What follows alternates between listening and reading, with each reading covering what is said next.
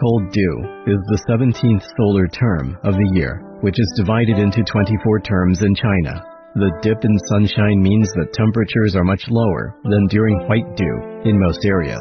The dew drops encounter cold air, and just before they are about to turn into frost, they seem to emit a certain cold light, hence the name cold dew.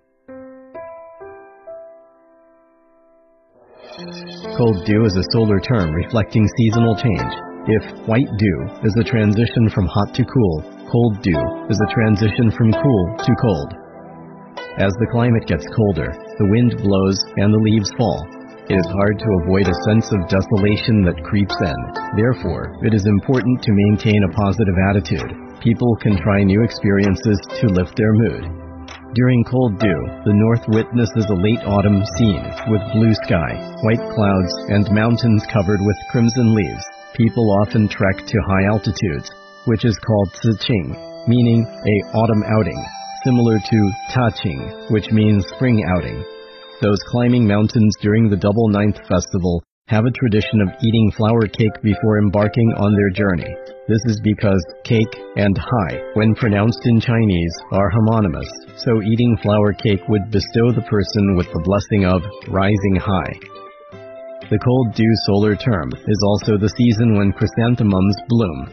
Unlike other flowers that thrive in spring and summer, chrysanthemum grows better when there is more frost and heavy dew in the environment. Since the Double Ninth Festival falls around this time, there is another tradition of drinking chrysanthemum wine in some areas. As the heat of autumn fades away, the world become fresher and more welcoming. Parents can take their children outdoors where they can capture the beautiful scenery on their canvas or prose. Autumn brings not just good weather, but also bumper harvest.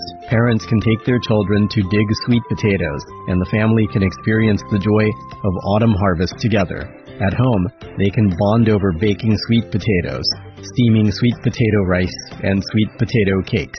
Children can experience the joy of labor and taste the fruits of their own labor. But before you go out to have fun, remember the saying, cold dew, warm feet. This is to warn people that they should pay special attention to keeping warm in the cold dew in order to prevent the flu. Gentle breeze blowing, cold dew condenses. Cold dew has arrived as the late autumn bids goodbye. Now is the time to sufficiently cover yourself and keep your body and spirits warm.